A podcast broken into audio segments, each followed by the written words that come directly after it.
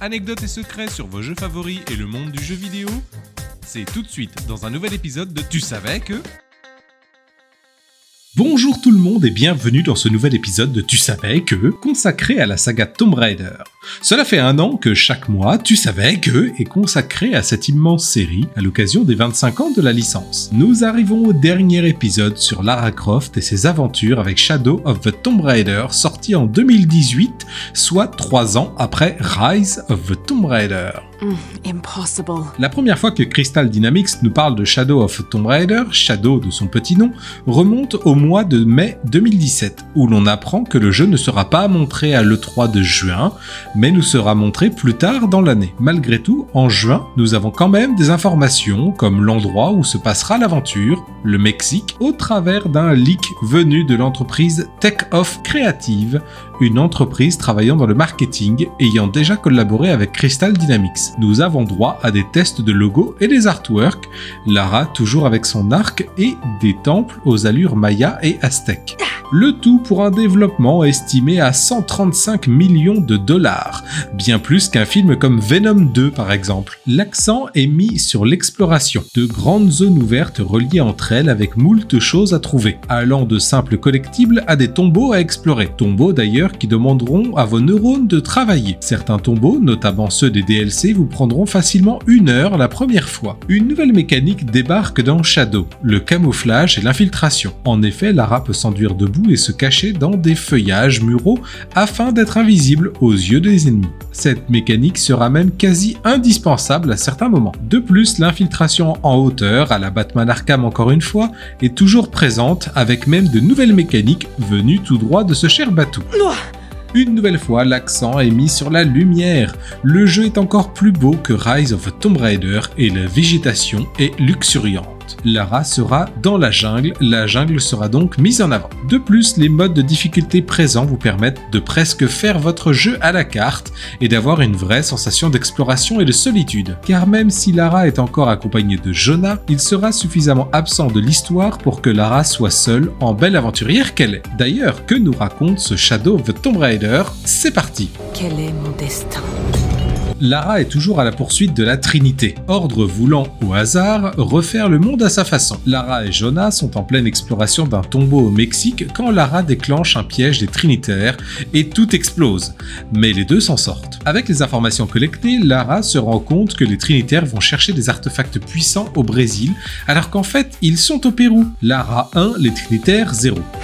Elle repère même le chef des Trinitaires, un certain docteur Dominguez, et le suit, pour finir par explorer un temple où se trouve une relique puissante, une dague, qu'elle embarque pour éviter que les Trinitaires ne l'aient. Mais ce faisant, Lara déclenche tout doucement l'apocalypse et d'autres phénomènes naturels mortels. Dominguez lui expliquera qu'avec cette dague et une boîte en argent, elle aussi spéciale, les deux cumulés permettront de refaire le monde à sa façon. Dominguez s'en va en ajoutant que c'est lui qui a commandité l'assassinat du père de Lara. Ah, et il a pris la dague à Lara aussi. Hein. Tout le monde part au Pérou, puisque bah, tout est là-bas en fait. Et s'en suivra une découverte d'un village caché où Dominguez œuvre aussi, et a même un culte rien qu'à lui. Lara réussira à empêcher l'apocalypse et tout va bien. Après tout ce chemin. Le jeu est bien accueilli par la presse, cependant le démarrage est plutôt poussif.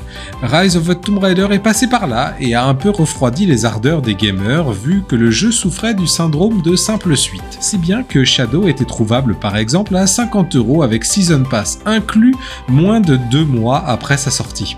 Les diverses offres qui ont suivi ont tout de même permis au jeu de se vendre à plus de 2,5 millions d'exemplaires et Square Enix a annoncé avoir expédié plus de 4 millions d'exemplaires. Un score honorable, mais loin des moyens marketing mis en œuvre. Le jeu possède une moyenne supérieure à 75% sur Metacritic, tout support confondu. Tout de même, le jeu avait été annoncé avec 8 DLC. Des fichiers dans le jeu, lignes de dialogue dans le jeu et bruits de couloir dans le jeu Non. Nous ont fait miroiter le manoir Croft explorable à volonté. Il n'en fut rien. Le DLC fut annulé. Des excuses présentées. Et ce DLC 8 fut finalement une tenue de Lara, celle du manoir de Tomb Raider 1. Malgré cela, de mon avis personnel, c'est le meilleur des trois jeux reboot avec un vrai retour de l'exploration, aussi bien terrestre que aquatique. Cela fait 4 ans que le jeu est sorti et depuis aucun signe de Lara Croft. Nous savons que quelque chose va se faire, que Lara pas dans les oubliettes, mais c'est tout. Quelques anecdotes en vrac maintenant. Nous avions connaissance de l'existence du jeu et de son nom bien avant que Crystal Dynamics ne se décide à en parler. En effet, fin octobre 2016, le nom du jeu fuite d'une façon plutôt originale. Un utilisateur de Reddit qui prenait le métro à Montréal a pris une photo de l'écran d'un ordinateur portable d'un voyageur. Celui-ci travaille sur Word et sur un document, écriture blanche sur fond noir avec en en-tête le logo Shadow of Tomb Raider. Les mots Tomb Raider reprenant la police et les couleurs du logo de 2013. Des sources du site Kotaku confirment le leak et que Eidos Montréal travaille bien sur le prochain jeu. Une fuite vraiment originale donc la photo existe bien sûr toujours. Go Google Shadow of Tomb Raider Metro. La cinématique de fin du jeu a été modifiée avec le patch Day One. En effet, dans la cinématique originale, le majordome de Lara lui apportait une lettre arrivant de Calcutta. Expéditeur Jacqueline Natla. Oui, la grande méchante de Tomb Raider premier du nom. Cela a été retiré car finalement l'équipe ne voulait pas faire d'unification de la nouvelle timeline et de l'ancienne. Quoique... Un animé Tomb Raider devrait sortir en 2022 sur Netflix, faisant bel et bien l'unification des timelines. Zip, personnage présent dans Tomb Raider 5, Legend et Underworld, sera même de retour. C'est le quatrième jeu de la série à nous emmener au Pérou et le troisième à nous emmener au Mexique. La tenue de Lara est disponible dans le mode multijoueur de Final Fantasy XV. Lara était déjà passée par la case Final Fantasy dans Lightning Returns, FF13-3 pour les intimes, où la tenue de Tomb Raider 2013 était disponible pour Lightning. Voilà, je pense que vous en savez suffisamment pour briller en soirée avec Shadow of Tomb Raider. Ce podcast marque la fin de l'anniversaire des 25 ans de la série.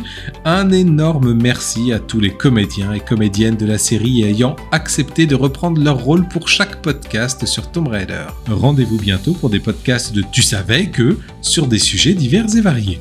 À bientôt.